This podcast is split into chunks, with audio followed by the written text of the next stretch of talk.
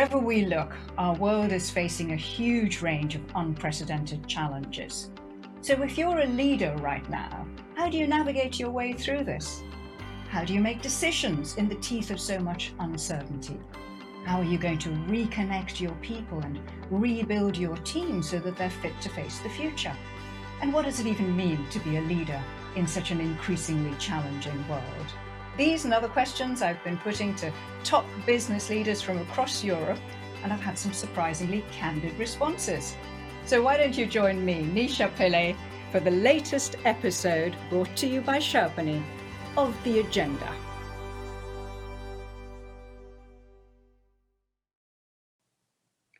My guest today believes that good leaders should not be afraid to reinvent themselves, and that's something he's done many times over. He's led companies at the very highest level, CEO level, across many different industries, from pharmaceuticals, financial services, and chemicals, just to mention a few.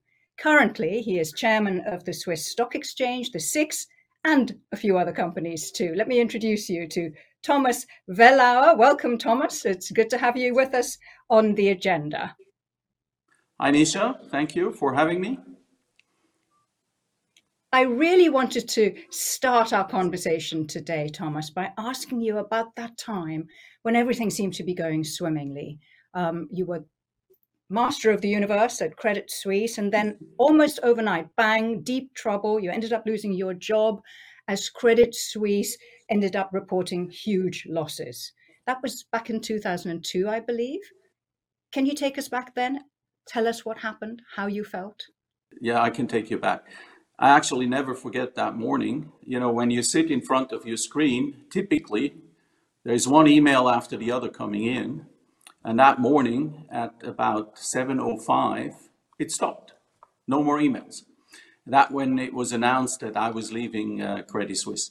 Is that how you discovered what had happened? No, it wasn't how I discovered. I knew a few hours before, uh, around midnight, and you, as you know how these things go, I mean, the board decides, um, and then uh, the next morning it has to be announced at seven o'clock before the stock uh, stock market opens. Uh, so I knew, but uh, I was sitting in really in my office that morning, and uh, it was absolutely amazing. My screen just or my emails just stopped coming in. It was a very defining moment because I obviously started to think a lot in the weeks and months thereafter about what had gone wrong, what should I have done differently, what mistakes did I make. And I think that reflection, uh, in a way, that made me, a, I, I believe, I made me a better manager and a better leader afterwards. Why do you say that? How did you change? What's the evidence that you became a better manager, Thomas? I, I know how I was before and I know how I was after. It's, it's kind of difficult to uh, explain. I mean, you, you, you said it, the, the time before was a, not, not immediately before uh, when I was leaving Credit Suisse, uh, because that was a big crisis and uh, that was in all the newspapers, and that in itself was a very difficult time. But before that, um, everything was going really well. I had uh, really very nice career, and then all of a sudden finished. And uh, it's not only finished, but also uh, Switzerland is a small country, and it was a very public um, ousting, and uh, and therefore also a very public failure. And I had to sort of really think about, you know, where would I again be able to make a contribution and find a new job. And what was that period like immediately after you had to leave Credit Suisse and you suddenly became a zero man? What did you have to cope with? Uh, that was part of the experience. I mean, you all of a sudden realize what you always knew, but you realize it very uh, directly is that you actually are what your job is. And if you're not in the job anymore, no more invitations, um, no more events, uh, no more emails you know, no one will ask you for a decision if you have nothing to decide. So that was a, in itself, a very interesting um, experience. After that, um, on the one hand, as I said, I was reflecting a lot. Uh, I, I, really spent a lot of time of sort of going into the history, what went well, what did I, what went not so well, what did I do right, what I did I do wrong, etc. And on the practical side, I used all the, uh, the connections that I had and, and talked to many, many people about opportunities, trying to find a new uh, sort of a, a, new position or a new way to get back into the flow of, uh, of big companies. So, how did you claw your way back into a responsible position? Um, reinvent yourself, I suppose, and persuade someone to take a risk on you after such a public failure? It was a bit of luck. Um, and uh, on the other hand, it was just persistency. Um, I had many discussions, many uh, people that were actually looking for someone with my profile shied away from having uh, hiring someone with a uh, who was such a public figure, uh, negatively uh, sort of looked at. And then uh, at Clariant, the situation was different. The company was desperate; they were looking for someone, and it clearly helped. It was another industry. Um, I think that made a big difference. Um, so Clariant is a chemicals so, company, very different from financial uh, services, very different from Credit Suisse. But what was it that enabled them to overlook, as it were, the, if you don't mind me saying so, the kind of perfume of failure around you at the time? I think it was a couple of things. One, it was um, that I had a background. I'm a chemical engineer by training, uh, and I had worked in the pharma industry before, at least as a consultant. But I think it was more the, the necessity of finding someone who had, as they believed, the skills to help them run the restructuring and basically help save the company from bankruptcy. Clariant was in a very difficult position, um, and this is not something that happened overnight. Several other top managers had tried to sort it out and not succeeded. So, how did you manage to turn the company around? What did you do differently, do you think, Thomas? I think I approached it um, in, a, in a very analytical way, uh, really anal- spending a little bit of time analyzing the, the situation and then uh, developing a program which was very, you know, you could say very analytical, very fact based, and uh, a step by step approach to, to how we could uh, turn around the company. And, and very detailed in many ways and in that sense, I think also very credible to people. And you had to persuade the employees who must have been pretty cynical and apprehensive by then to trust your plan. Absolutely. Um, I think this was about the third time around where they had tried to turn around the company.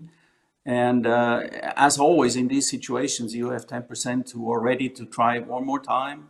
You have 10%, you can tell them whatever you want they will not believe you, and you have 80% of the people sitting on the fence and saying, okay, let's watch what's coming, and then we'll make up our mind if we join or if we don't. So, how those 80% of staff who are sitting on the fence view you, the new leader, is pretty important, isn't it? What do you think you brought as a leader? What is what is it that leaders should be doing in that kind of situation to en- engage with the 80% who are so important? What was really important was to be very transparent about the situation, uh, very transparent about what, what went well, which was, you know, also there are some areas which went well, and also be very transparent about where the issues were. That was sort of one thing. And the other thing is to then lay out a program which was clear of where we wanted to get to by when, but at the other hand also had intermediate steps where you could measure uh, if we were on the right track, and then sort of going around and talking about this all the time. And I think what helped me also was that, uh, as I mentioned before, I was uh, I'm a chemical engineer by training, restructurings are really difficult things to do. Um, no one wants to. Um, do you think you need a different kind of mindset as a leader to restructure than what you need to lead a company which is expanding and growing? I'm not so sure. I think at the end it boils down always to the same uh, same ingredients. You sort of have to understand where the situation is. Then you have to sort of um, build your belief, your own belief um, of where you want to take the company to, and eventually you'll have to explain it. So you have to tell it to whoever needs to know about it, and you have to do that very, very consistently. So it takes, uh, I guess, a very analytical mindset at the beginning to understand where you are. You need self confidence once you've sort of shaped your beliefs. And it takes uh, good communication skills when you need to explain the story to people. I think the story is really important. Um, and and the story, but the story has to be founded in facts. I don't think you can tell people something great and they will just uh, believe it and follow you. It has to be grounded in facts. You're a very analytical person, clearly. Um, storytelling is also important to you. Where does creativity come in in this mix? Is it important for managers, for leaders? I think it's actually very important, and I think the the fact that uh, you you can imagine where you want to take a company to, and then also how you want to do it is a very creative act. You know, there's this saying about thinking out of the box, which is certainly true, although, you know, if you go too far from the box, I think it becomes a bit of fantasy. But I think this is a, it, it, it is a very creative act.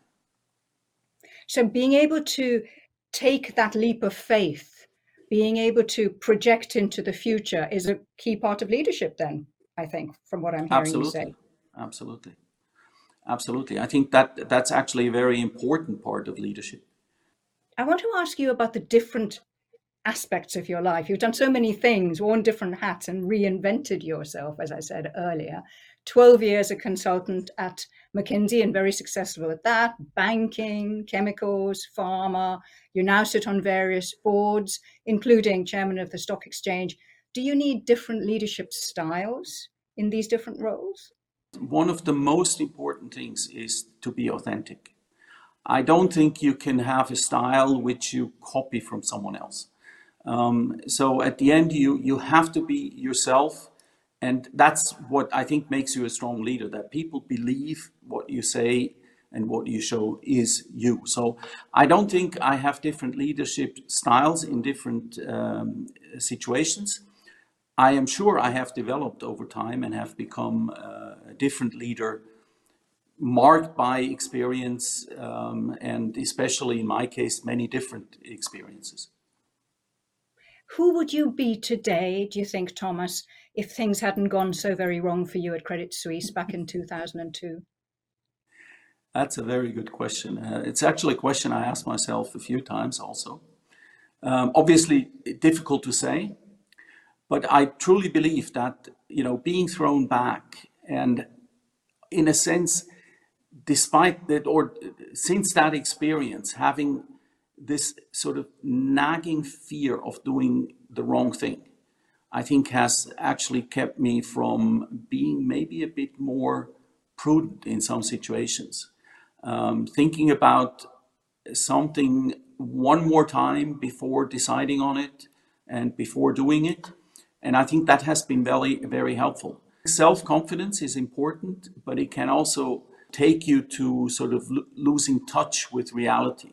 And I think having had this kind of experience of failure and then as a consequence this sort of nagging fear of doing something which might take you there again is a very helpful experience yeah. losing touch has made me think about the big generation gap i'm going to, to do a corner turn into a completely different subject now thomas there's such a generation gap between most of the senior leaders of today and the talent pool that they're leading, the younger generation. They have different values, they have different worries, environment, for instance, very different social values. How does the leadership generation remain grounded and in connect and connected to the younger generation? One way is your own children. Um, because they are part of that generation you were just talking about. And, uh, and I have three of my own, and I think to have a very good relationship, have a very intensive dialogue with them on all kind of topics, um, it keeps you in touch. And, and the other thing is also in, in the company. Uh, when you set up um, projects or when you have discussions, to make sure that uh, you're, you're not always talking to the same people, and especially not only to the people of your own generation. What have your children challenged you on? What have your children got you to rethink? Because they can challenge in the way that nobody else can challenge, right? I think it's less what they have done, and it's more sort of the imagination that something I could do, and they would sort of lose their trust in me as their father. And I think that keeps you from that, that, that keeps you honest in many ways. I'm going to ask you now to make a leap of imagination, and that is to try and try and muse on what this post COVID era we're living in, with increasingly virtual workspaces, what is it really going to mean in terms of leadership? How are leaders going to have to change their tools, their priorities to respond to this if this becomes the new normal, more or less permanent? I'm not so sure this becomes the new normal.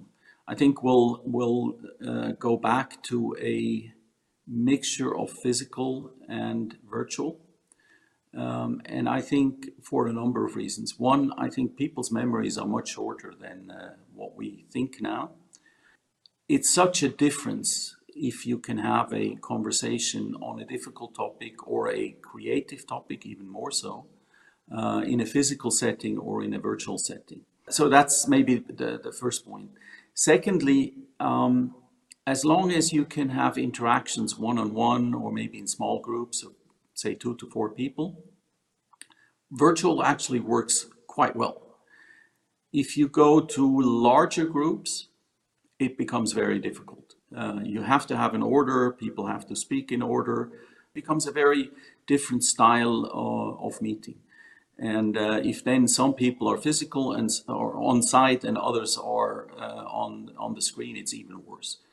Um, so I'm not so sure that this will uh, change much. I think um, it will be more challenging for leaders in order to de decide where's the right balance between people's wishes to work more from home and the company's needs to have people uh, on site uh, in order to have also informal meetings.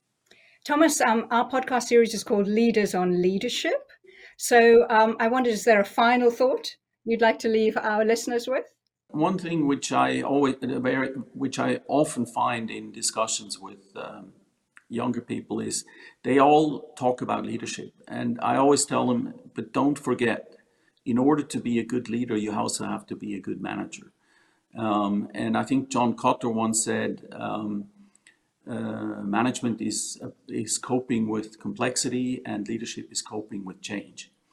And I think if you're not able to organize a company or your tasks or whatever uh, in a way that your own people believe that you do that in a way that is efficient, it's effective, it's gonna it's very difficult then to take people and lead them into change, to, to go into completely new territories. So that's that's maybe one thought which I I would just make sure that, that would like to make sure that people understand. Thomas, thank you so much for being candid with us. It's been a pleasure having you with us thank on you. the agenda. Thank you very much, Nisha.